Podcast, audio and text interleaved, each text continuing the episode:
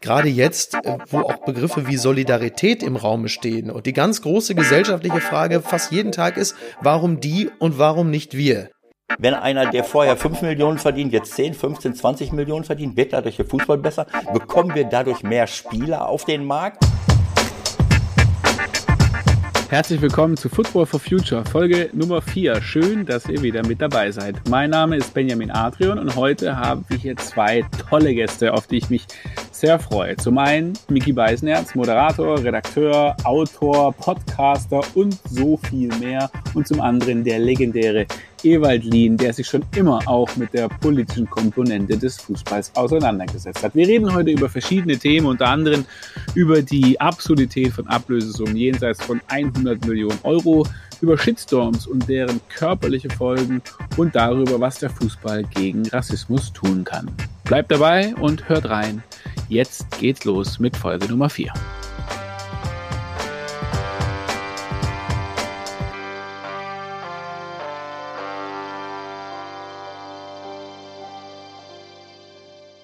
Herzlich willkommen, Football for Future Folge Nummer 4, heute mit zwei ganz besonderen Gästen und Fußballkennern. Zum einen Mickey Beisenherz und zum anderen Ewald Lienen. Herzlich willkommen. Hallo Benny, grüß dich. Wir nehmen diesen Podcast heute auf, pünktlich zu dem Tag, an dem die Taskforce der DFL zur Rettung des Fußballs in Anführungszeichen ihren Bericht vorlegen will. Die haben jetzt ja einige Monate getagt und heute wollen die darüber reden und berichten, was sie da rausgefunden haben. Wenn du, Ewald, diese Taskforce wärest, was wären deine Vorschläge für eine Verbesserung des Fußballs in Sachen Nachhaltigkeit für die Zukunft? Zunächst einmal frage ich mich, wie man auf die Idee kommen kann, in eine derartige Taskforce, wo es um die Zukunft des deutschen Profifußballs geht, keinen einzigen Trainer offiziell zu berufen. Das ist für mich unerträglich. Aber ich glaube, wir Trainer sind auch selber schuld daran, weil wir es irgendwie nicht hinbekommen, äh, unsere Stimme zu vereinheitlichen und dort wirklich ja einen größeren Einfluss haben zu wollen. Wir haben äh, so viele Top-Trainer, äh, die äh, jetzt nicht mehr im Amt sind, die dort mitreden könnten und auch müssten. Und am Ende des Tages ist Lutz Hangartner noch mit reingegangen. Das ist unser BDFL-Präsident und Vorsitzender vom Bund Deutscher Fußballlehrer, der äh, der vor Jahrzehnten mal Trainer war. Ich will Nutz nicht zu nahe treten, aber es wäre auch sinnvoll gewesen, mal Leute wie Volker Fink, Friedhelm Funkel oder wen auch immer, äh, die jetzt gerade nicht im Amt sind oder nicht mehr im Amt sind, in so eine Taskforce reinzuholen, weil es ist einfach zu wichtig, als Trainerstimmen mit einer derartigen jahrzehntelangen Erfahrung nicht mitzuhören. Ewald, äh, weil du sagst, dass man es nicht geschafft hat, eine Stimme zu finden, sind denn Trainer eine so heterogene Gruppe auch, dass man alleine deshalb es schon nicht schafft, dass man mit einer Stimme spricht? Weil das, der Beruf des Trainers, der erscheint einem ja jetzt, also von außen betrachtet, ja erstmal mit bestimmten Parametern ähm, umrissen, so dass man annehmen sollte, dass es doch mindestens ein oder zwei gibt, die für die gesamte Gilde der Trainer sprechen. Aber wenn du das so sagst, scheint es ja nicht der Fall zu sein. Ja, ich meine, äh, erstens übernimmst du gerade den Podcast und äh, hinderst mich daran, Benny Adrian auf die Frage zu antworten, was ich denn in einer Tat Oh, entschuldige bitte. was ich dann sagen würde. Wir können gerne gleich nochmal darüber reden, was, was das mit den Trainern auf sich hat. Aber für mich äh, wäre wichtig, für die äh, Zukunft des Profifußballs eine ganze Palette von Forderungen mit aufzunehmen. Denn ich glaube, dass wir äh, alle, die sich, die wirklich mit offenen Augen diese Entwicklung sich anschauen, uns Gedanken darüber machen müssen, mit welchem Geschäftsmodell wir in der Zukunft weitermachen wollen. Ob es so wie im Rest unserer äh, Wirtschaft immer nur um Wachstum geht, immer nur um die Großen geht, immer nur darum geht, wie viel mehr Geld brauchen denn unsere großen Clubs, um international wettbewerbsfähig zu sein, äh, zu Lasten der äh, kleineren Clubs in der ersten Liga, zu Lasten der zweiten Bundesliga und zu Lasten der dritten Bundesliga, wo wir viele Traditionsvereine haben, die für mich der Kit der Gesellschaft sind. Der Profifußball muss auch das merken dass es nicht nur darum geht, dass Bayern München um den Champions League-Titel äh, mitspielt und wir eine ganz andere Verteilung der Fernsehgelder brauchen. Und dann brauchen wir natürlich auch eine Diskussion darüber, inwieweit Nachhaltigkeit, ein grundlegendes Thema unserer Gesellschaft im Moment, auch durch den Fußball repräsentiert wird. Dass wir unser gesamtes Geschäftsmodell darauf ausrichten müssen, so wie das viele andere Unternehmen jetzt zum Glück schon machen, aber eben noch nicht flächendeckend. Das ist etwas, was wir brauchen, um die großen Probleme, mit denen wir gerade in der Welt zu tun haben, überhaupt in den Griff zu kriegen, auch im Profifußball. Miki, ich finde es übrigens gut, wenn du diesen Podcast übernimmst, deswegen haben wir dich hier auch mit eingeladen, unter anderem äh, als langjähriger Podcast erfahrener Mensch. Aber von deiner Seite auch noch mal ganz kurz aus deiner Sicht, was sind so die Kernpunkte, die man sich von so einer Taskforce versprechen könnte oder die dich im Moment am Fußball ja, stören oder dich beschäftigen. Das meiste hat, hat Ewald ja schon sehr richtig erzählt, denn er hat ja nun wirklich auch deutlich mehr Ahnung vom Fußball als ich. Ich bin ja nur äh, Amateur im eigentlichen Wortsinne. Was wichtig ist, ist natürlich diese berühmte Kluft zwischen Fans und Profifußball, wenn schon nicht komplett zu schließen, aber langsam den, den Graben vielleicht mal wieder etwas schmaler zu machen, denn das sehe ich natürlich, dass ganz viele Menschen sich mittlerweile lieber auf Nicht-Profi-Fußballplätzen herumtreiben oder am Rande eben dieser stehen, weil ihnen der moderne Profifußball einfach völlig fremd geworden ist. Das ist natürlich klar, jetzt mitunter auch pandemiebedingt äh, gibt es halt einfach auch nicht mehr die Möglichkeit, dem Feld so nahe zu kommen. Aber das ist eine Entwicklung, die gab es ja vorher auch schon. Und welche dramatischen Folgen das auch teilweise hat, äh, wenn die entsprechenden Gelder ausbleiben, das kriegt ja unter anderem jetzt auch der FC Barcelona zu spüren. Ansonsten, was ein Thema ist, was ich wahnsinnig spannend finde und ich glaube, dass man in Zukunft da auch dran arbeiten sollte, ist eine gewisse Form der, der Diversität also auch die sich verändernde Gesellschaft mehr noch in den Fußball hineinzutragen, unter anderem auch in der Gestalt, dass viel mehr Frauen Teil der Funktionärsebene auch sein sollten. Also Katja Kraus ist ja so ein super Beispiel dafür, die sich ja sehr stark dafür macht, für mehr Frauen auch in, in Vorstandsetagen im Allgemeinen, aber halt eben auch im Fußball, was ich schon für eine, wenn man doch um die Empathiebegabung von Frauen weiß. Ich weiß, das ist jetzt ein bisschen generalisierend, aber ich sage es jetzt trotzdem mal. Äh, wenn man das doch weiß, dann ist doch auch speziell auf dieser Ebene äh, ist ein enormer Gewinn, wenn man es schafft, viel mehr Frauen beispielsweise in den Fußball und die Leitung auch von Fußballclubs vielleicht bis hin zum Traineramt zu integrieren. Das wäre zum Beispiel etwas, von dem ich glaube, dass man da enorme Schritte nach vorne machen könnte. Ja, Bibi Steinhaus da natürlich auch eine Vertreterin, die diesen Bann so ein bisschen durchbrochen hat. Aber eine Sache würde ich doch aber gerne. Wir, das wir ganz kurz nur, dass ja. wir aber wirklich ganz wenige einzelne Namen sofort nennen können, hat ja auch damit zu tun, dass am Ende so wenige Frauen in diesem Bereich überhaupt tätig sind. Und ich habe, äh, dein letzter Podcast war mit äh, Rachel Rienast und Almut Schuld, zwei Nationalspielerinnen, wo auch mir dann nochmal klar geworden ist in, dem, in der Recherche im Vorfeld und so. Von 1955 bis 1970 war Frauenfußball, besser gesagt, der Fußball im Frauenbereich, weil es ist ja der gleiche Fußball bei Männern mhm. und Frauen, nicht wahr? Der war von 1950 bis 1970 einfach verboten beim DFB. Das muss man sich mal auf der Zunge zergehen lassen. Das ist wirklich erstaunlich. Von daher der Fußball ja schon ein wichtiger Treiber von Werten in der Gesellschaft aus meiner Sicht. Mhm. Also für jeden, der selber mal gespielt hat, oder spielt, der kennt das ja. Es ist, wenn man auf dem Platz steht, egal welche Sprache man spricht, wo man herkommt, woran man glaubt oder so. Und das hat eine wahnsinnige integrative Kraft. Vor allem ja nicht nur im Profibereich, sondern einfach durch die Gesellschaft hinweg. Das heißt, dort das Thema Rassismus ja eigentlich etwas, was durch den Fußball in positiver Weise vermieden werden kann und positiv gestaltet werden kann. Trotzdem sehen wir natürlich aber auch auf den Tribünen nicht nur unseres Landes, sondern auch international, dass Leute da noch ganz anders unterwegs sind. Deswegen äh, ist es ja auch immer noch eine große Bewegung, die wichtig ist, auch Zeichen zu setzen und so weiter. Was ist deine Haltung zu dem Thema? Du bist ja auch gerade ein bisschen auf dem falschen Fuß erwischt worden mit dieser WDR-Sendung. Naja, ich, das kann ich dir relativ klar sagen. Ich habe mich da in einer, in einer öffentlichen Runde wiedergefunden, in der ich es versäumt habe, mich deutlicher gegen rassistische Stereotypen zu wehren und gegen Unsinn, der geredet wird. Das heißt, ich habe punktuell in dieser Sendung die Gegenrede gewagt, aber habe am Ende auch aus falsch verstandener Höflichkeit dann doch auch zu häufig den Mund gehalten. So, und da fängt der Fehler ja an. Also ich meine, dass diese Sendung an sich schon ohnehin völlig falsch zusammengesetzt war mit den falschen Themen, das ist nochmal eine andere Sache. Eine Unterhaltungssendung eignet sich nicht dazu, solche hochpolitischen Themen mal eben flapsig abzuhandeln mit Ballermann-Sängern und Showlegenden, so das mal am Rande. Aber dann in dem Moment, in dem du spürst, hier läuft was falsch und hier werden ein paar problematische Dinge gesagt, nicht oft genug zu sagen, ja, aber jetzt hört mal zu, jetzt, das könnt ihr so nicht sagen und das ist Unsinn. Das ist der Vorwurf, den ich mir äh, selber mache und den ich mir auch zu Recht anhören muss. Gerade ich, weil ich ja nun auch äh, in allem anderen, was ich mache, ja sehr deutlich ja auch auf die Fehler anderer Leute hinweise, gerade auch im Zusammenhang mit diesem Thema. Und dann da zu sitzen und aus der Sendung rauszugehen, zwar mit dem Bauchgefühl, ja, ja, da waren noch ein paar problematische Sachen dabei, aber doch unterm Strich, ich meine, das ist halt eben auch das Problem, wenn man viel macht, mit unterm Strich mit dem Gefühl, ja, ich habe ja wenigstens was gesagt. So, aber du stellst ja dann am Ende fest, gerade so in der in der Rückschau, nee, das war einfach nicht ausreichend. Und dieses Problem hast du natürlich überall an ganz vielen Stellen.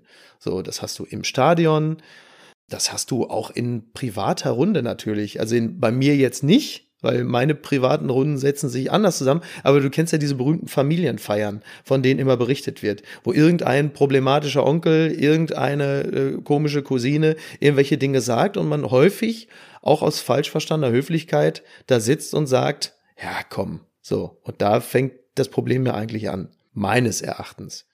Eine Nachfrage an der Stelle. Ja. Weil das löst ja dann in der heutigen Zeit einfach unfassbare Reaktionen auch nach sich, kann man sagen, teilweise zu Recht und so weiter, bist du auch gerade schon drauf eingegangen. Aber diese Härte von so einem Shitstorm, wie fühlt sich das an? Ich weiß nicht, ob du das schon in der Vergangenheit schon mal sowas durchgemacht hast oder so, aber weißt du, ich würde das mal gerne von der wirklich aus so einer persönlich emotionalen Seite, was macht es mit einem? Naja, das löst natürlich körperlich etwas in einem aus, das ist ja klar. Die Wucht und die Härte sorgt halt für die heftigsten, äh, mitunter körperlichen Reaktionen. So, also Stress, und zwar nicht zu gering. Ist übrigens auch interessant, weil die Shitstorms kommen bei mir ja meistens in der Regel von rechts. Die, da macht zum Beispiel überhaupt nichts, weil das ist in Anführungsstrichen nicht mein Team. So, wenn es von links kommt oder ultralinks, nenn es wie du möchtest, dann ist es natürlich was ganz anderes, weil du ja zu Recht sagst, ey, ich bin doch einer von euch. Und dann so berechtigt die Kritik ja auch ist, sie fällt natürlich in der Regel dann auch so heftig aus, dass du im Detail natürlich sagen möchtest, okay, das fasst jetzt nicht ganz die Situation zusammen, aber das ist auch egal. Es löst ja trotzdem am Ende einen Denkprozess aus. Und deshalb ist es, ich, ich würde die Frage in den Raum stellen, ob das in der Härte gerechtfertigt ist, aber es löst zumindest etwas aus. Es, äh, man geht am Ende, oder zumindest nicht Mann, aber ich ich zumindest gehe äh, klüger aus der Situation raus, als ich in die Situation reingegangen bin. Und insofern würde ich jetzt nicht dafür werben, Leute mit Shitstorms zu überziehen. Aber öffentliche Erregung über etwas, was falsch läuft, dass eine Sendung falsch zusammengestellt ist, dass da äh, Blödsinn gesendet wird, das kann ja nur gut sein. Es sorgt ja auch dann tatsächlich dafür, dass Bewegung reinkommt. So, und von daher muss man das ja auch erstmal grundsätzlich als positives Zeichen werten, dass so ein Quatsch nicht mehr unwidersprochen gesendet wird und alle da sitzen und sagen, ja, wieso? Kann man ja, oder vielleicht sogar, die haben ja recht. Ich kenne diese Diskussion zur Genüge. Wir haben es im Fußball, wenn, wenn irgendein vierter Schiedsrichter wie im Europapokal, glaube ich, irgendwo äh, sagt, äh, der farbige Spieler da soll ausgewechselt werden und alles geht an die Decke. Für mich äh, die Lebenswirklichkeit all der Menschen, die mit Rassismus zu tun haben, die, die diesen Alltagsrassismus erleben, das ist etwas ganz anderes als das, was wir in, in öffentlichen äh, Sendungen, äh, Publikationen oder Äußerungen äh, sehen. Das heißt, wir können gerne das kritisieren. Es ist völlig klar, dass alles, was mit Medienarbeit zu tun hat, natürlich Vorbild sein kann inspirieren kann, äh, Leute äh, zu etwas äh, anstoßen kann. Mir reicht es aber nicht, selbst wenn Mickey jetzt aus dem Sessel geflogen wäre, was wahrscheinlich nötig gewesen wäre, und da entsprechend den Finger in die Wunde gelegt hätte. Es reicht nicht aus, das nur in den Medien zu machen, sondern die Frage ist, wie machst du es im Alltagsleben? Was Micky gerade gesagt hat, wenn du bei einer Familienfeier bist, wenn du es irgendwo auf der Straße hörst, mischst du dich wirklich ein. Denn der Alltagsrassismus, den kriegen wir nicht damit gebändigt, äh, dass wir politisch korrekt senden, sondern indem ich überall in der Gesellschaft, wo ich es sehe, äh, wirklich äh, einschreite und es mir nicht gleichgültig ist. Weil wenn du die Leute fragst, die damit zu tun haben, die auch nur ein bisschen andere Hautfarbe haben, egal ob es um Arbeitsplätze geht, um Wohnungen, irgendwo im, im Supermarkt zu sein oder wo auch immer, in welchen Situationen es auch immer Benachteiligungen geben könnte, gibt es immer Leute, die das merken, die das sehen und die die Möglichkeit hätten zu reagieren. Und Ob das passiert, das ist die große Frage. Und das ist für mich ein viel größeres Thema und darauf muss man natürlich im, im Medienbereich hinweisen. Das ist schon richtig. Aber ist der Fußball da eine positive Kraft? Also ist der Fußball etwas, was ja integrativ arbeitet und gegen Rassismus arbeitet? Oder durch teilweise die Realität auf einigen Tribünen etwas, was das immer wieder auch weiter verstärkt. Was ist die Rolle vom Fußball in diesem Kontext? Der Fußball ist ja nicht nur das, was, äh, was im Stadion passiert. Also wir, wir müssen ein bisschen vorsichtig sein. Der Fußball wird oft überfrachtet. Ich glaube, dass wir über den Fußball sehr viel transportieren können. Aber wenn wir eine Veranstaltung haben mit 30 bis 60.000 Leuten, dann kannst du nicht mit einer Stimme auftreten, wie Micky das eben bei den Trainern gefordert hat. Äh, du kannst dann keine Einlasskontrolle machen und sagen, so pass auf, egal was gleich passiert, wir werden uns so und so verhalten. Bei uns beim FC St. Pauli, da kannst du schon mal eher die Hoffnung haben, dass die Leute sich äh, politisch korrekt und vernünftig verhalten. Ja, aber äh, es ist eben eine komplett heterogene Menge von Menschen, die dort, äh, die dort stehen. Und dort wird es immer zu solchen Dingen kommen, weil das ja auch ein, ein Querschnitt in, äh, aus unserer Gesellschaft ist. Und das ist etwas, was wir als Fußballvereine natürlich nicht kontrollieren können. Man erwartet es immer von uns. Also wenn bei uns was passiert, wenn Fans äh, irgendwas demolieren, was ja immer mal vorkommt, äh, dann wird der jeweilige Verein bestraft. Ich habe noch nie erlebt, dass die Deutsche Bundesbahn bestraft wird, äh, wenn, der Speise, äh, wenn der Speisewagen verwüstet wird. Äh, demnächst sind wir so weit, zieht ihr ein, ein Trikot von irgendeinem Verein an, demoliert den Speisewagen, dann wird der Verein auch bestraft. Also ist ja albern so etwas. Also man kann nicht alles kontrollieren, was im Zusammenhang mit einer Veranstaltung äh, passiert. Aber wir können als Vereine, als Profifußball und auch als Organisation natürlich klare Haltung beziehen und uns auch auf eine gewisse Art und Weise verhalten. Wenn rassistische Dinge passieren, zum Beispiel in einem Stadion, dann müssen die Fans wissen, oder die, nicht Fans, ich will nicht sagen mal Fans, dann müssen die Leute wissen, die das machen, äh, das hat Konsequenzen. Für sie persönlich, aber vielleicht auch für das Spiel selber. Wir haben das erlebt. Rassistische Äußerungen gegen Spieler im letzten Jahr oder letzten, vorletzten Jahr, das war leider äh, in der letzten Saison, das war leider keine angemessene Reaktion, wenn Spieler in Schalke rassistisch beleidigt werden und der Schiedsrichter speist den Spieler noch vom Platz, anstatt mal ja. das Spiel zu unterbrechen, während in Hoffenheim das ganze Spiel fast abgebrochen wird, weil Dietmar Hopp beleidigt wird. Natürlich ist das nicht in Ordnung, das ist ja völlig klar. Aber man sieht die unterschiedlichen Reaktionen, dass plötzlich ein ganzer Verein wie Bayern München äh, nicht mehr weiter Fußball spielt. Ich hätte mal gerne gesehen, wenn es 1-1 gestanden hätte, ob sie dann auch aufgehört hätten zu spielen. Denn es stand 5-0 oder, oder, oder 6-0 und dann haben sie sich den Ball zugeschoben. Aber diese Wertigkeit einer Reaktion auf rassistische Äußerungen im Stadion, äh, das hat das wieder gezeigt. Und äh, wir können als Vereine als diejenigen, die den Fußball organisieren, eben nur mit gutem Beispiel vorangehen, entsprechende Aktionen starten, aber eben auch ganz klar äh, Stellung beziehen und dann muss auch von offizieller Seite entsprechend reagiert werden und nicht nur äh, und, und nicht solche großen Unterschiede sein. Ja, beim FC St. Pauli, ich meine, du hast gesagt, man kann nicht vermeiden, das oder, oder jeden kontrollieren, was er für eine Sinneshaltung hat, wenn er ins Stadion kommt. Auf der anderen Seite, der FC St. Pauli zeigt ja schon auch, dass man mit einer Stadionsatzung zum Beispiel deutliche Werterahmen definieren kann, zu sagen, hier in diesem Stadion sind antirassistische, sind homophobe oder sexistische Äußerungen nicht gewünscht. Und das ist eine Grundregel und an die versuchen wir uns alle zu halten und wir wollen auch, dass unsere Gäste und Gästinnen sich daran halten. Also das sind ja dann schon auch interessante Annäherungen, wie man sagen kann, hey, ja. in diesem Kontext bitte, äh, wobei der FC St. Pauli da ja dann vielleicht dann auch tatsächlich eine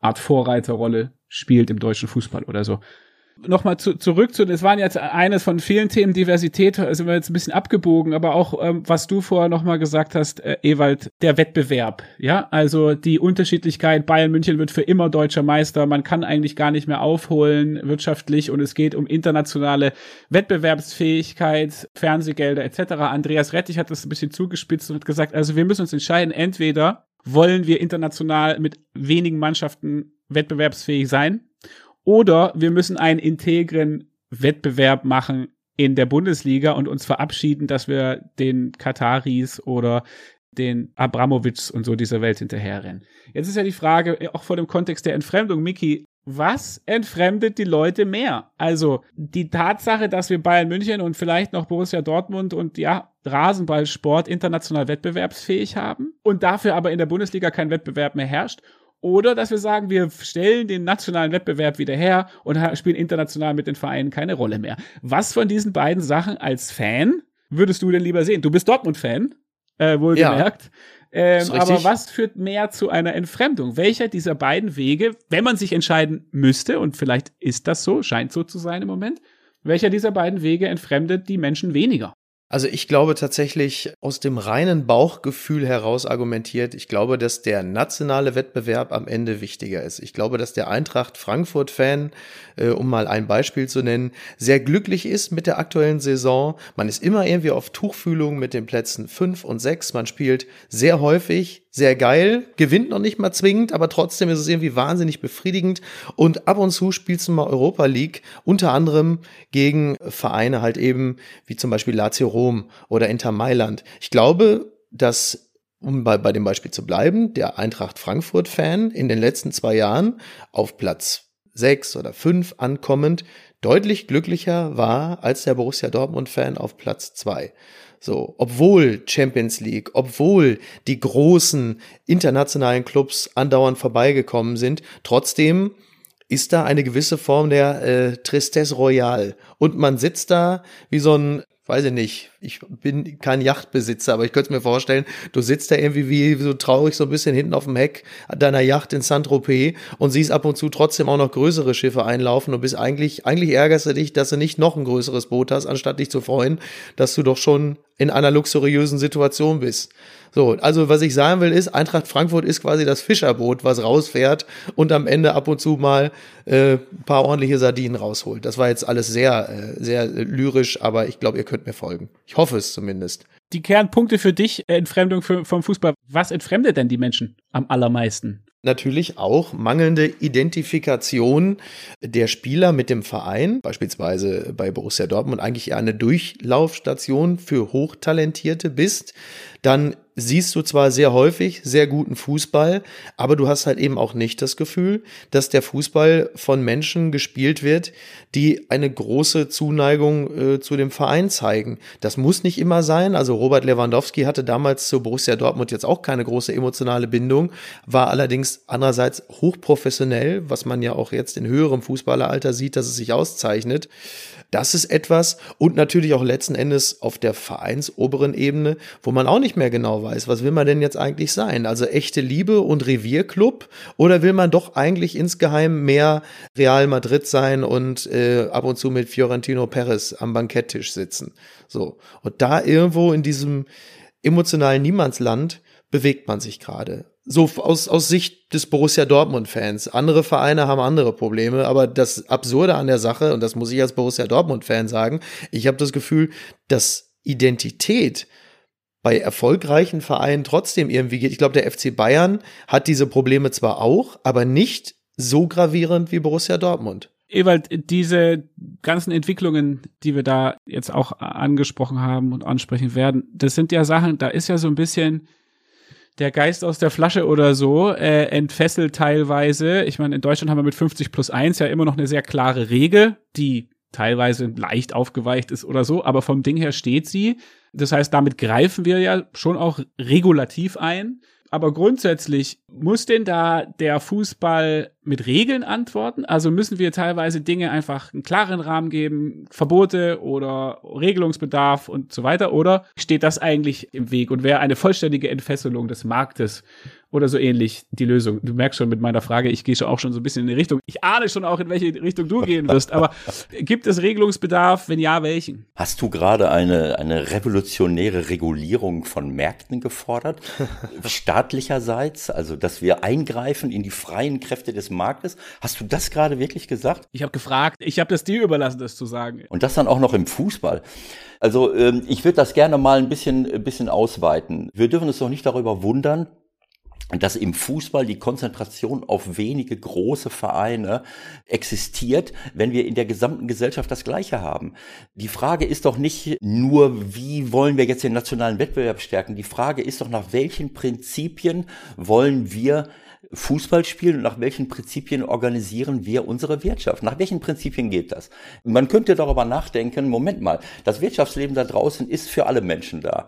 Dann hätten wir eine äh, Gemeinwohlökonomie. Dann würden wir sagen, na ja, alle Menschen haben es eigentlich verdient, dass es ihnen gut geht. Auch alle 10.000 kleinen und mittleren Unternehmen.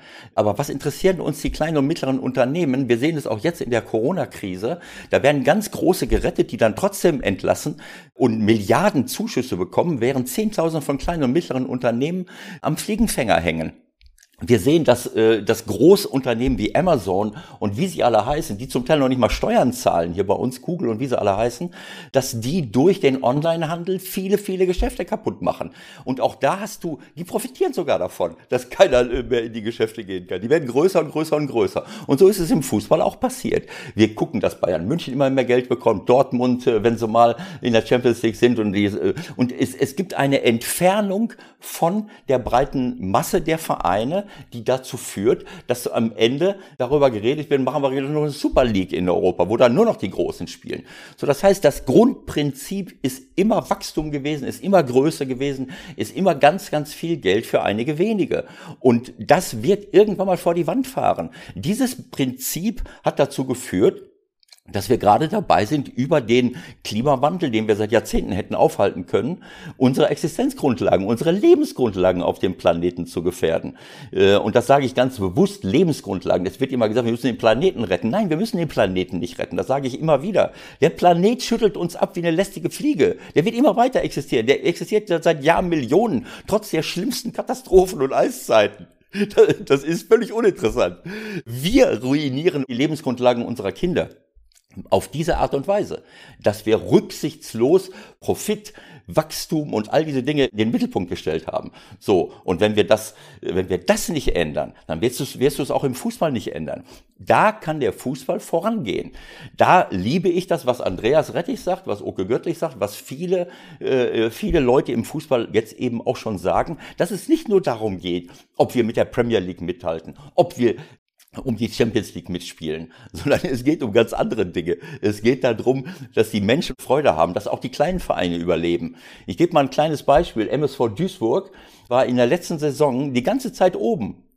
Und dann kriegen sie einen Ausgleich am letzten Spieltag bei Bayern München Amateure und fallen vom ersten auf den vierten Platz zurück. Und jetzt sind sie in Abstiegsgefahr, weil sie die Hälfte der Spieler verloren haben. Das kommt dabei raus, hat damals der Präsident Ingo Wald vom MSV gesagt. Man kann sich das mal anschauen. Wenn fast alle Vereine relativ gleiches Fernsehgeld bekommen, dann hast du einen, einen echten Wettbewerb und nicht so etwas, was wir jetzt gerade in der Bundesliga erleben, wo du jetzt siehst, dass die ersten sechs Positionen von vier, von vier Großkonzernen äh, besetzt werden werden. Also das ist ein riesengroßes Thema. Ja, ich, ich will jetzt mal aufhören, sonst rede ich zu viel, aber das ist für mich der Punkt. Nach welchen Kriterien wollen wir denn überhaupt unsere Wirtschaft organisieren und damit auch unseren Fußball? Wenn wir diese Großmannssucht und diese Konzentration auf Wachstum und Konzentration von Geld in den Händen weniger, wenn wir das nicht verändern, dann werden wir das weiterhin so haben. Dann wird Mickey auch in, in zehn Jahren hier noch sitzen und sich fragen, wieso ist denn mein Lieblingsverein nicht mal deutscher Meister geworden? Warum mein Lieblingsverein äh, nicht mehr deutscher Meister wird, da gibt's glaube ich, eine ganze Menge Gründe für. Aber vielleicht werde ich mich in zehn Jahren, werde ich mich das schon gar nicht mehr fragen, weil diese, Thema diese Thematik sich höchstwahrscheinlich gar nicht mehr stellt. Oder womöglich äh, stellt sich die Thematik deshalb wieder, weil der FC Bayern dann gar nicht mehr in der Bundesliga spielt, sondern gleich in dieser Super League, was wiederum ganz neue Räume eröffnen würde für, für Vereine wie Borussia Dortmund, mal wieder Meister zu werden. Ich sehe das ja auch so. Interessant ist ja letzten Endes, es ist ja wie so häufig eine Frage der Perspektive. Wenn der FC Bayern jetzt hören würde, wenn, wenn du über die Fernsehgelder sprichst, dann würden wahrscheinlich Rummenige Kahn, Hönes und Co. aus dem Sessel springen und sagen, ja, weiß er denn gar nicht, mit welchen Problemen wir zu kämpfen haben? Denn die sehen sich natürlich wahrscheinlich mittlerweile als so eine Art SC Freiburg des internationalen Wettbewerbs und sagen, wir sind dringend auf diese Fernsehgelder angewiesen, sonst können wir da ja gar nicht mehr mithalten. Also du siehst, die bewegen sich natürlich meistens schon in einer ganz anderen Parallelgesellschaft und halten sich da wahrscheinlich für so eine Art Underdog, der ganz dringend auf diese Gelder angewiesen ist. Die Frage ist halt nur, muss man das als Bundesliga mitmachen? Muss man das äh, als Problem akzeptieren? Oder sagt man, nein, wir konzentrieren uns in erster Linie auf das, was die Bundesliga angeht und erst in zweiter Linie auf das internationale Geschäft. Und dann müsst ihr halt sehen, wie ihr da euer Geld zusammenbekommt, wenn ihr da unbedingt mitspielen wollt. Wir haben ja im, im, im Vorgespräch, hast du ja schon mal das Gehalt von Messi angesprochen, äh, wo wir dann alle hinten runtergefallen sind. Ach so, in vier Jahren 550 Millionen, offensichtlich, wenn es korrekt wiedergegeben wurde, 130, 140 Millionen im Jahr.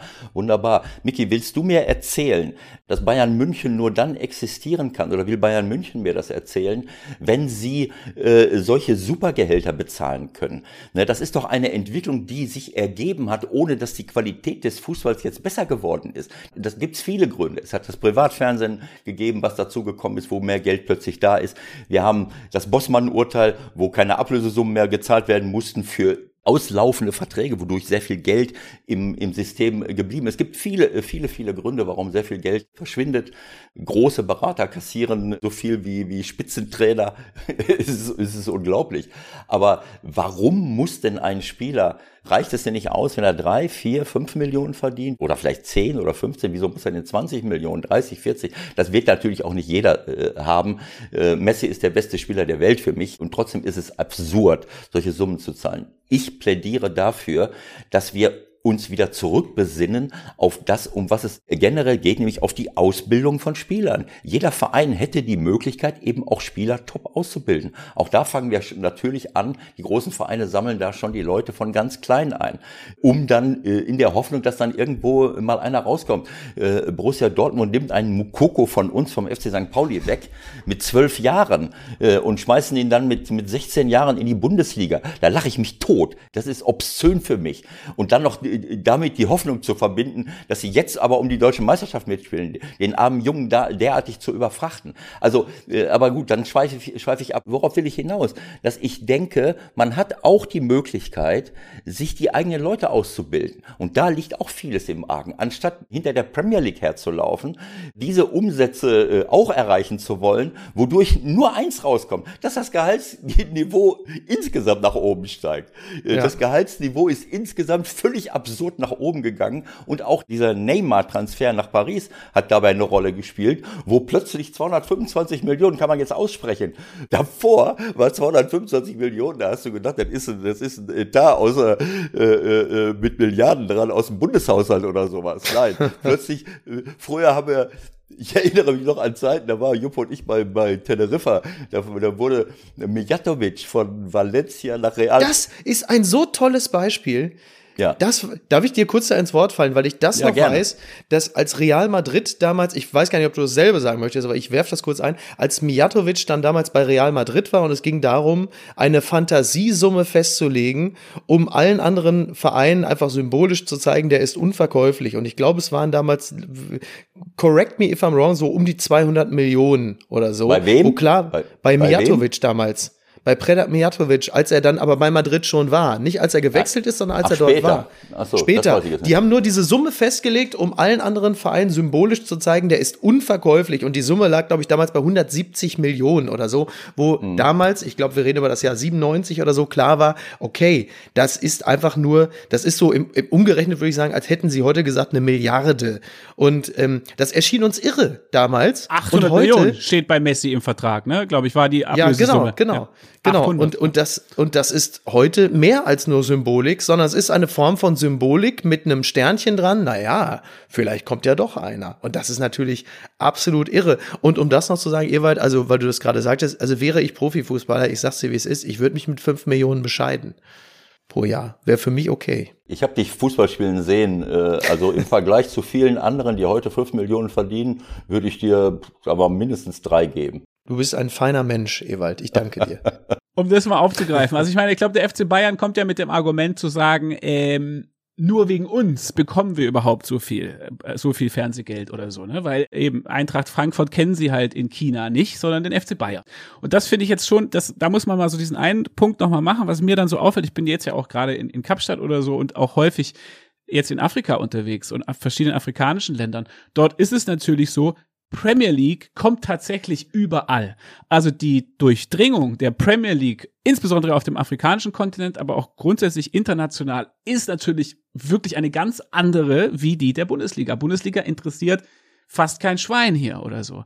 Also das ist eben auch ein Punkt, den man, den man machen muss, wo, wo klar ist, ja, es sind Markt Regeln, die da zum Tragen kommen, aber die kommen da auch zum Tragen. Und es ist so, dass dort die Premier League einfach eine ganz andere Strahlkraft hat international als die Bundesliga. Ja, auch Amazon auch und Facebook auch und Google auch und, und, und, und Apple auch. Wollen wir das? Was interessiert mich das denn? Das ist doch, äh, es ist krank. Durch diese Konzentration auf einige wenige Weltkonzerne äh, geben wir alles andere aus der Hand. Wir opfern unsere Gemeinwohlökonomie.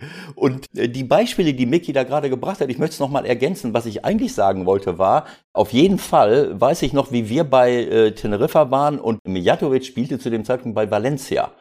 Und das sind ja keine Fantasiesummen, sondern es ist ja eine, äh, das ist eine Regel in Spanien. Ich glaube, es ist ein Gesetz. Die Fußballclubs müssen bei jedem Spieler eine Buyout-Klausel, also eine Ausstiegsklausel in die Verträge einfügen, weil der Spieler das Recht, der Spieler das Recht haben soll, sich rauszukaufen. Das heißt, in jedem Vertrag, seit Jahrzehnten steht in jedem Vertrag eines in Spanien beschäftigten Spielers eine Summe. Und damals stand bei Mijatovic 10 Millionen bei Valencia. Da wäre niemand auf die Idee gekommen, dass irgendjemand das bezahlt. Wir reden von 96. Das ist 25, keine 25 Jahre her. So. Und dann hat Real Madrid gesagt, Moment, das bezahlen wir jetzt einfach mal. Und damit ging das los. Vielleicht erinnerst du dich, äh, Martinez, Jupp hat Martinez von Athletic Bilbao für 40 Millionen geholt. Für einen Defensivspieler. Rekordtransfer damals. Ja, nicht, weil er dachte, der ist so viel wert, sondern wenn er ihn haben wollte, gegen den Willen des Vereins, dann muss er dem die 40 Millionen überweisen. Er zahlt zu dem Club weiter und dann kann er nach Bayern München wechseln.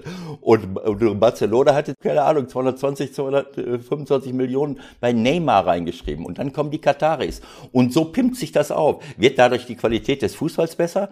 Wenn einer, der vorher 5 Millionen verdient, jetzt 10, 15, 20 Millionen verdient, wird dadurch der Fußball besser? Bekommen wir dadurch mehr Spieler auf den Markt?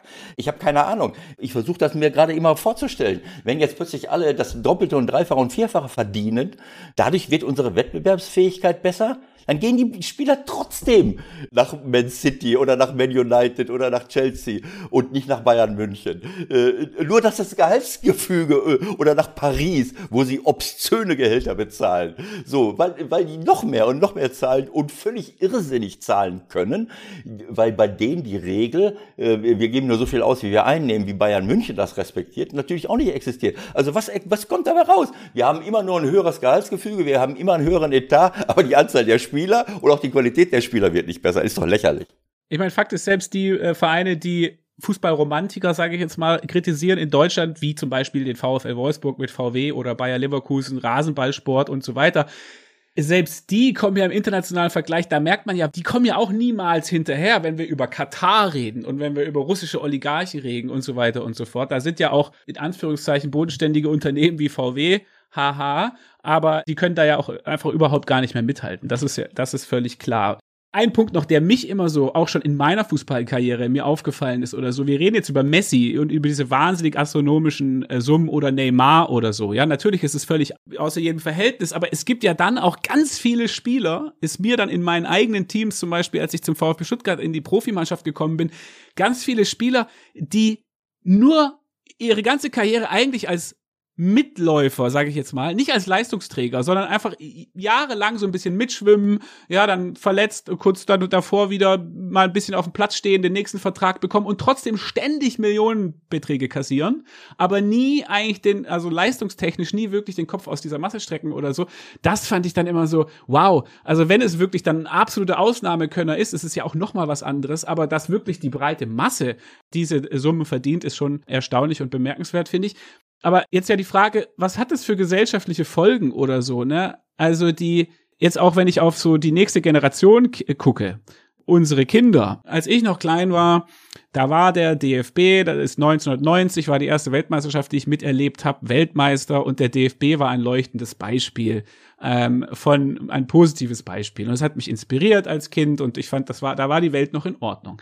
Das hat sich jetzt ja langsam geändert. Nicht nur, dass die keine Menschen mehr im Stadion sind, sondern dass diese Gehälter und diese Zahlen sich völlig entfernen von dem, von dem, was normale Menschen überhaupt verdienen können. Ja, und auch die ganzen anderen, ich sag mal, Institutionen, die beschädigt worden sind in der Vergangenheit, FIFA, DFB, jetzt der FC Barcelona und selbst eine Institution wie Lionel Messi, die jetzt ja reputationsmäßig durchaus leidet. Was passiert, für junge Leute, die jetzt nachkommen, also für wirklich für unsere Kinder, für die, die sonst äh, ja immer in, auf dem Fußballplatz gestanden sind und ihre Idole so völlig ohne Vor ohne negativen Vorbehalt bewundert haben oder so und jetzt plötzlich kommen diese Sachen in Bewegung und diese Institutionen verlieren an Glaubwürdigkeit äh, und so weiter. Migi, was wie, wie guckst du auf diese gesellschaftlichen Auswirkungen von all diesen Auswüchsen? Hast du jetzt aber eine Menge erzählt gerade, ne? es ist ja dann doch auch, also Zuneigung ist ja auch im Profisport auch immer sehr stark leistungsgebunden. Das darf man ja auch nicht vergessen. Also hätte jetzt zum Beispiel die, äh, die Nationalmannschaft oder Hashtag die Mannschaft, ja, hätten die besser performt, hätten die besser gespielt, hätten sie diese, diese, also mal nach der WM 2018, diese völlig nutzlosen, also in meiner Auffassung völlig nutzlosen Turniere da besser äh, durchgespielt, dann wären viele Dinge wahrscheinlich auch etwas weniger kritisch betrachtet worden. Denn ähm, durch gute Leistungen versöhnt man doch eher mit den Fans oder man kann auch negative Entwicklungen etwas besser übertünchen. Erst wenn es nicht läuft, werden Dinge auch nochmal kritischer hinterfragt. Also hätte Jogi Löw 2018 2018 hätte die deutsche Mannschaft, sagen wir mal, wenn sie zumindest ins Viertel- oder Halbfinale gekommen, dann hätte man ihm auch das Dekorative an der Laterne mit dem Espresso herumstehen höchstwahrscheinlich eher verziehen, als wenn es eben nicht läuft. Das ist ja ein völlig normaler Vorgang. Erst dann heißt es ja, was macht der denn da? Der soll sich auf den Fußball konzentrieren. Die Fans sind in der Regel ja auch relativ einfach und auch das ist ja mitunter das Schöne am Fußball, dass er uns ja äh, auch sehr häufig vom Denken ablenkt. Das soll er ja auch. Also das, das ist ja auch das Schöne. Das ist, also ich zumindest genieße das sehr, wenn ich im Stadion bin oder selber spiele, dass ich halt mal eben nicht nachdenke. So. Trotzdem gibt es natürlich Entwicklungen, die problematisch sind, weil halt eben auch viele Fußballer, was wir jetzt auch zum Beispiel in, in Pandemiezeiten feststellen, dass die auch so an der Realität des Normalbürgers komplett vorbeileben, also eine totale Abkoppelung von den Lebenswirklichkeiten der Fans. Und das war sicherlich in den 70ern und 80ern noch anders, wo die Superstars irgendwann eine Lotto-Toto-Annahmestelle hatten. Das erwarte ich jetzt nicht. Also Neymar muss für mich jetzt keine Lotto-Annahmestelle später aufmachen.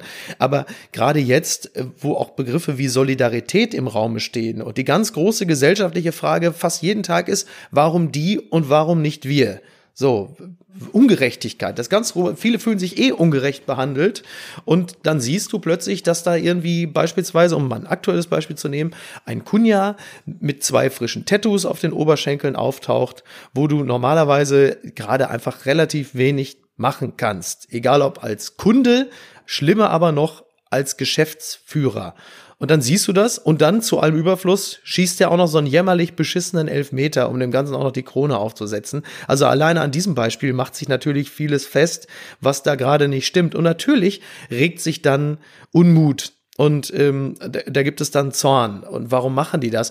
Und das wieder zusammenzubringen, ist halt eben auch wichtig. Also auch auf der menschlichen Ebene wieder mal, ich, niemand soll deshalb jetzt viel weniger Geld verdienen, als das vorher getan hat. Die, das glaube ich schon, dass viele Fans sich daran gewöhnt haben, dass sie einfach besser verdienen, genauso wie auch Fernsehmoderatoren beispielsweise in der Regel besser verdienen als jemand, der einen Schuhladen hat. Daran hat man sich gewöhnt und das ist man, glaube ich, bis zum gewissen Grad auch bereit zu akzeptieren. Darüber hinaus allerdings muss man den gesellschaftlichen Vertrag aber jetzt auch nicht komplett aufkündigen und sich so geben, als hätte man mit dem Rest der Bevölkerung nichts mehr zu tun. Und das geht dann halt eben auch über das Fußballerische hinaus. Und je mehr Vermarktung da ist, auch auf Seiten der Nationalmannschaft, desto größer ist natürlich auch das Befremden auf Seiten der Fans, die sagen, sag mal, was passiert denn hier eigentlich gerade? Das ist ja, im Grunde genommen ist ja, ist ja die Nationalmannschaft ein einziger PR-Zug, ab und zu unterbrochen von dem ein oder anderen Spiel, was dann auch nicht mehr so toll läuft. Und da gibt's natürlich extremen Verbesserungsbedarf. Sehr schön gesprochen, Mickey. Dankeschön. Ich muss dir äh, nur in einer Sache äh, widersprechen. Du hast völlig recht. Das war im deutschen Fußball immer so, dass man nach dem Erfolg geguckt hat.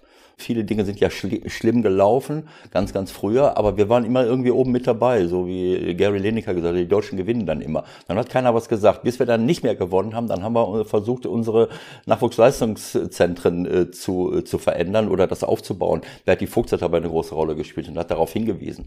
So, äh, dann waren wir wieder erfolgreich, wunderbar irgendwann mal, so, dann sagt wieder keiner was obwohl vielleicht die Ausbildung schon gar nicht mehr so gut war. Denn wir haben auch schon in diesen Jahren kaum noch richtige Weltstars produziert und jetzt haben wir wieder äh, Probleme und dann sagen wir, du hast recht, aber ich möchte das nicht äh, den Fans anlasten, weil ich glaube, du hast gesagt, äh, Fans wollen gar nicht nachdenken.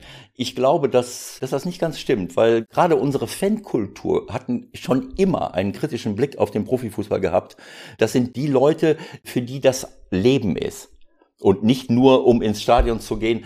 Du und, und viele andere machen das vielleicht so. Du, du bist im Hamsterrad, du musst was machen, gehst ins Stadion, so geht's wie, aber nur unterhalten werden. Genau, aus meiner Perspektive gesprochen. Also du hast aus natürlich völlig recht. So, die Leute, die Ultras, die ins Stadion gehen, diese Fankultur, die haben die ganze Woche, äh, die leben um einen Verein herum. die, die arbeiten die ganze Woche, die arbeiten Wochen und Monate lang an Choreografien, an, an irgendwelchen Sachen, gehen ins Stadion und denen fällt diese Kommerzialisierung, diese Finanzkonzentration all diese Dinge und natürlich auch diese Kommerzialisierung äh, des DFB natürlich auf, was Oliver Bierhoff da gemacht hat. Auch mit Erfolg äh, hätten sie das gemerkt, wenn es Erfolg gegeben hätte. Das heißt, diese Orientierung am Erfolg kommt auch oft aus der Medienwelt weil unsere Medienwelt im Großen und Ganzen natürlich auch wirtschaftlich orientiert ist und dann lieber Siege präsentieren, weil sich das besser verkaufen lässt, obwohl die Katastrophe auch wunderbar zu vermarkten ist, das ist ganz klar. Ich bleibe dabei, dass dieses Gesamtkunstwerk, was wir da abliefern, äh, dass wir das in, in, Frage stellen müssen. Und gerade in der heutigen Zeit, du hast eben gesagt, äh, Fußballer verdient mehr als ein normaler äh, Angestellter, auch ein Fernsehmoderator mehr. Und wir haben uns da so ein bisschen dran gewöhnt. Ich möchte mich nicht daran gewöhnen, Micky. Gehaltsunterschiede gerne, gar kein Problem. Aber wir haben ja jetzt keine Gehaltsunterschiede mehr, es liegen Welten dazwischen.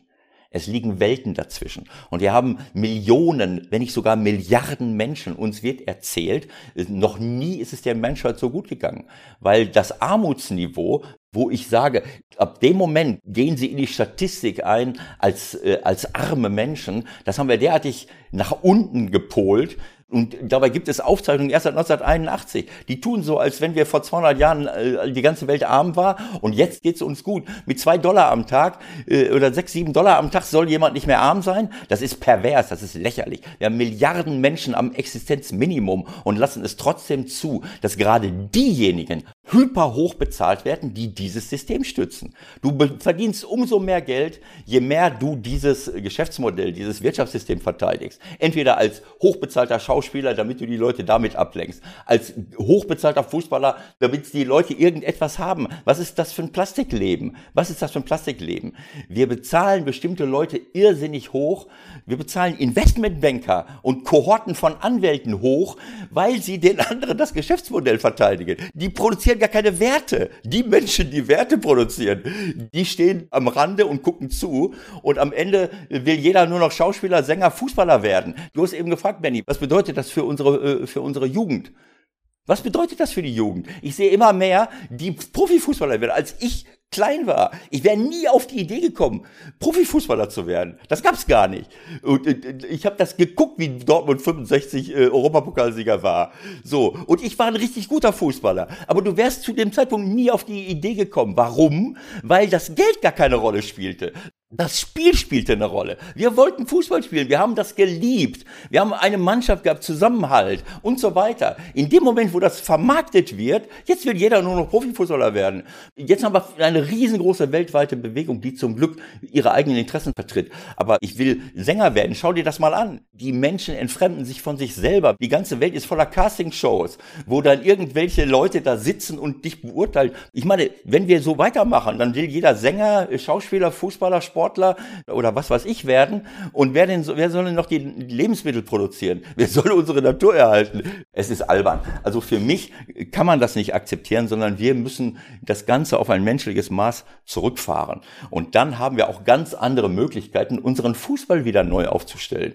Denn ich meine, was ich eben gesagt habe, wir haben ja auch die Möglichkeit, unsere Ausbildung zu verbessern. Wir könnten ja auch solche Top-Spieler produzieren, wie sie in Frankreich sind oder in England. Aber das ist der interessante Punkt. Äh, da, da möchte ich auch dann doch ja. noch mal kurz einhaken, weil was wir gesagt haben, häufig der Erfolg übertüncht vielleicht andere Fragen oder so. Solange die gewinnen, ist ja auch alles okay. Wenn sich das ändert, plötzlich werden auch andere Dinge in Frage gestellt oder so. Und wenn, was jetzt ja der große Aufschrei ist, auch beim DFB, zu sagen, wenn wir zurückgucken in die U-Ligen jetzt oder die U-Mannschaften, U15 bis U17, U19 und und so weiter. Wir sehen nicht mehr diese Qualität wie vorher. Das heißt, der Nachwuchs des deutschen Fußballs verliert gerade an Qualität im internationalen Vergleich. Das ist ja unter Umständen eine Prognose, die gerade gemacht wird und etwas, was uns unter Umständen in Zukunft wir damit konfrontiert werden, dass die deutsche Nationalmannschaft eben nicht mehr diese Weltklasse-Spieler hat im nächsten Jahrzehnt oder so. Und da jetzt die Frage, obwohl wir ja gute Ausbildungszentren haben, obwohl überall das letzte Prozent rausgekitzelt wird mit Datenanalyse, wer läuft wie schnell, wie lange und wie geht's ihm dabei und alles drum und dran. Da ist ja deine Frage auch, warum produziert Deutschland nicht mehr diese Spieler? Hat es auch was damit zu tun, dass es ihnen vielleicht zu gut geht schon von Anfang an, dass ihnen von Anfang an alles abgenommen wird, dass sie vielleicht sagen, ich will Fußballspieler werden, um viel Geld zu verdienen und nicht im Vergleich, und das ist jetzt plakativ oder so, aber ein Junge, der am Strand von Rio aufwächst zum Fußballspielen, weil er ja aus der Favela raus das als die Chance sieht, da rauszukommen mit einem ganz anderen Feuer dahinter. Also ist es eigentlich ein gesellschaftlicher Grund, dass wir diese Spieler vielleicht auch nicht mehr produzieren und geht es uns dann eigentlich schon zu früh zu gut und spielt vielleicht wirklich das Geld zu früh eine zu große Rolle? Im Kern gehe ich immer noch davon aus, dass äh, junge Menschen in erster Linie auch deshalb Profifußballer werden wollen, weil sie Spaß am Spiel haben. Vielleicht auch äh, neue äh, Perspektiven, weil sie gerne Teil äh, der Playstation sein wollen. Ja? Also es ist ja nicht mehr nur noch, dass man als äh, junger Mensch möchte, dass man in der Sportschau äh, stattfindet oder im Kicker, sondern du möchtest vielleicht auch mit einer möglichst guten Prozentquote in der Playstation bei FIFA äh, stattfinden. Das sind ja neue, sind ja neue Dinge, die einen anspornen. Also ich glaube, am Ende ist es auch heute nicht in erster Linie das Geld, sondern es ist, glaube ich, wirklich schon auch die Wahrnehmung als guter Fußballer, in irgendwelchen YouTube-Compilations aufzutauchen, bei FIFA, äh, auf der Playstation. Solche Dinge, denke ich, äh, spielen da eine große Rolle und nicht das Geld.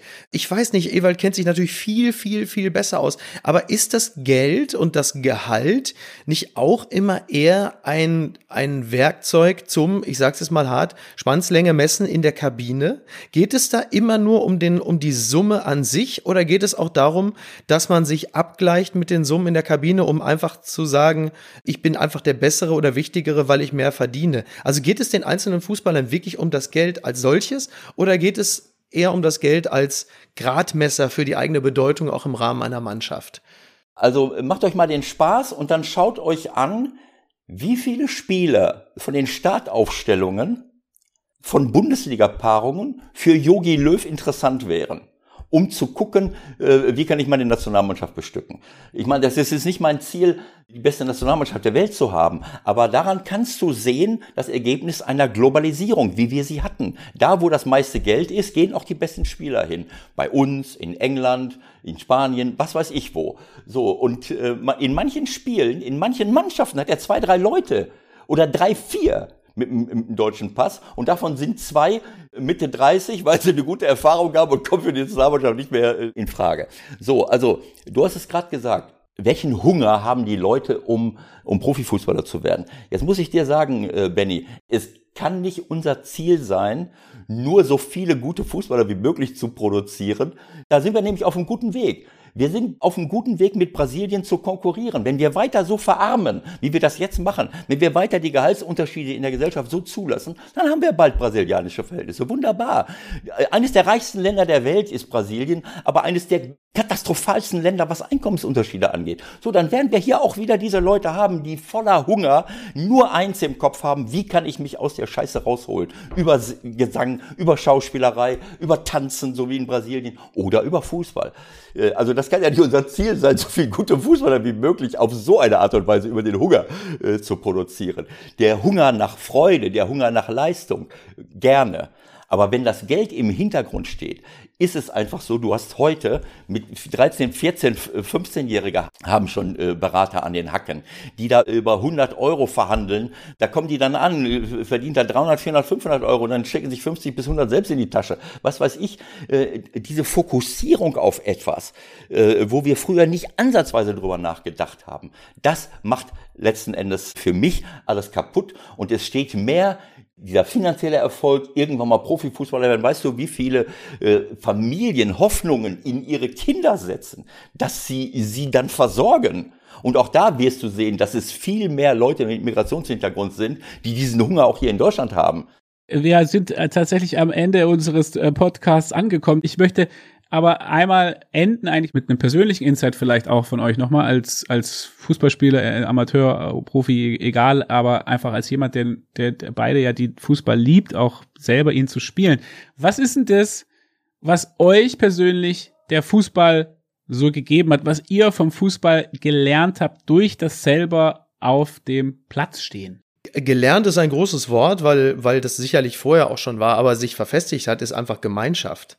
Und zwar Gemeinschaft nicht nur im Sinne äh, von multikultureller Begegnung, sondern auch von, ähm, sagen wir mal, der Begegnung verschiedener Generationen. Also auf dem Feld, speziell wenn du hobbymäßig spielst, dann stehen da ja teilweise Zwölfjährige und auch 62-Jährige gemeinsam auf dem Platz und nicht selten auch Menschen, äh, sagen wir mal, acht bis zwölf verschiedener Nationen. Das ist ja eine Kraft, die hat der Fußball. Und das ist zwar auch nicht neu, was ich sage, aber es bleibt ja trotzdem deshalb nicht weniger wahr. Da kann Fußball wahnsinnig schnell über alle marketingkonformen Botschaften hinweg eine ganz starke Rolle einnehmen und auch in Zukunft das machen. Das ist natürlich das Private. Was das professionelle Fußballspielen angeht, da muss natürlich das über die reinen Kampagnen und Absichtserklärungen hinausgehen. Und das geht natürlich nur darin, indem man diese Integrationsbemühung oder das ehrliche Integrationsanliegen auch wirklich mit Leben füllt. Unter anderem halt eben auch, wenn es zu rassistischen Ausfällen kommt, dass man dann geschlossen sagt, so, dann ist das Spiel an dieser Stelle beendet. Feierabend. Lass das vier, fünf Mal geschehen, dann sind auch diejenigen genervt von Rassismus, die mit dem Thema sich vorher nicht auseinandergesetzt haben. Und sei es nur aus dem Grund, dass dann das Spiel beendet ist, dass sie so lieben. Auch auf die Art und Weise kann ja Nachdenken geschehen. Ewald, Schlussworte. Was hast du vom Fußball gelernt?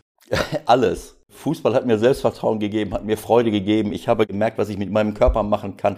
Ich habe erfolgreich Fußball gespielt, habe dadurch Anerkennung äh, bekommen.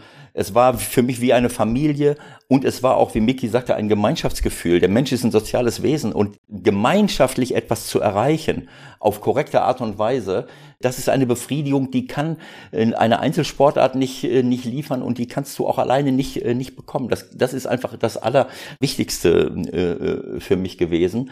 Und es sind mir im, wenn das gut organisiert ist und wenn du gute Trainer hast und, und gute Vereine, dann kannst du den Kindern und Jugendlichen über den Fußball, über den Sport unglaublich viele Werte vermitteln.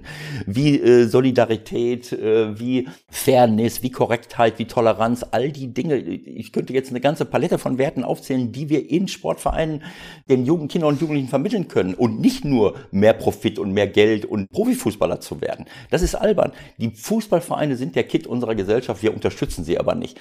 Und wir sorgen nicht dafür, dass sie so finanziell ausgestattet werden, überlassen das der Ehrenamtlichkeit, dass dort viel, viel mehr passiert. Denn wo passiert denn ansonsten noch etwas? Vielleicht noch das, der Fußball kann mit gutem Beispiel vorangehen. Ich weiß nicht, ob wir es schon angesprochen haben, Nachhaltigkeit. Nachhaltigkeit bedeutet für mich die Zukunft im Auge behalten. Es gibt eine wirtschaftliche Nachhaltigkeit, es gibt eine ökologische Nachhaltigkeit, es gibt eine soziale Nachhaltigkeit. Und in all diesen Punkten kann der Fußball voranmarschieren. Er kann zum Beispiel Nachhaltigkeit als Lizenzierungsvoraussetzung machen. Das kann die DFL machen und kann damit vorbildlich wirken. Nicht nur, indem man sagt, wir brauchen diese Organisationsstrukturen, wir brauchen diese, äh, finanziell muss es äh, passen, bla bla bla. Das ist kann alles sein, aber wir brauchen einen vernünftigen CO2-Fußabdruck. Wir brauchen keinen Abfall, keine Nahrungsmittelverschwendung, andere Verkehrskonzepte. All diese Dinge, die wir in der Gesamtgesellschaft brauchen, um zu überleben als Menschheit, kann der Fußball in seinen Clubs und gerade im Profifußball zelebrieren und dann vielleicht auch ein bisschen mehr Solidarität untereinander, was vielleicht sogar bis in die kleinen Vereine äh, hinuntergeht. Das ist für mich Nachhaltigkeit. Und da kann der Fußball mit gutem Beispiel vorangehen und dafür möchte ich kämpfen. Herzlichen Dank fürs Gespräch, Miki Beißenherz und Ewald Lien. Es war sehr kurzweilig, viel gelernt. Danke auch für die Emotionalität da drinnen. Herzlichen Dank für eure Zeit. Vielen Dank für die Einladung. Bitte sehr. War sehr schön. Das war's, Folge Nummer 4 von Football for Future. Vielen Dank an meine beiden Gäste, Miki Beisenherz und Ewald Lien. Es war wirklich ein sehr, sehr spannendes Gespräch, wie ich finde. Vielen Dank an euch da draußen, dass ihr zugehört habt. Schickt uns gerne eure Anmerkungen und Feedback. Vielen Dank natürlich auch an unser Team von Viva Con Aqua, Jung von Matsport und Sports Maniac. Schaltet beim nächsten Mal wieder ein mit dem Gast Michael Meske, Geschäftsführer vom VfL Wolfsburg. Abonniert einfach diesen Podcast, damit ihr nichts verpasst bei Football for Future und wir hören uns beim nächsten Mal. Ciao.